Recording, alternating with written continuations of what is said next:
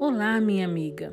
Hoje eu venho falar com você sobre um tema muito importante, que é a ansiedade.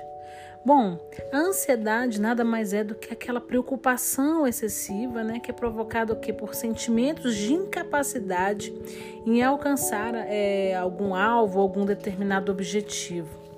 A ansiedade tem adoecido milhões de pessoas, né, e tem trazido dificuldade é, a forma como as pessoas lidarem com esse problema no seu dia a dia.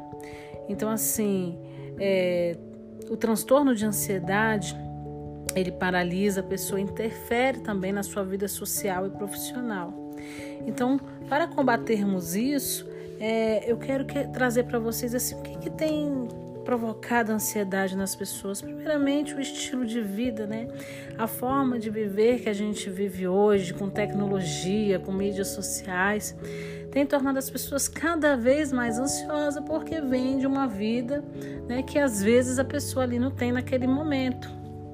Então, o dia a dia, a busca pelo perfeito, por alcançar coisas materiais, é, tem impedido das pessoas ter, viverem uma vida mais tranquila, mais amena. Então, assim, há uma dificuldade muito grande de entender o conceito de felicidade. E hoje, o que as tecnologias vendem é que a felicidade está em coisas materiais que contradizem os princípios da palavra de Deus.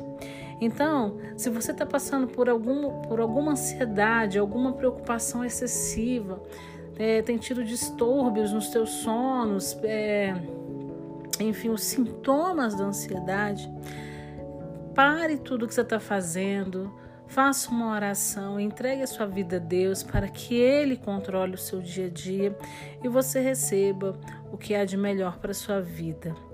É, lá em Mateus 6,25 tem uma palavra muito interessante que fala justamente sobre isso, que diz o seguinte: Pois isso vos digo, não andeis ansiosos pela vossa vida, quanto que a vez de comer ou beber, nem pelo vosso corpo, quanto ao que a vez de vestir. Não é a vida mais do que o alimento e o corpo mais do que o vestuário. Então, assim, a própria palavra de Deus diz que nós não temos que nos preocupar com o dia de amanhã, com o que vamos comer, beber, vestir.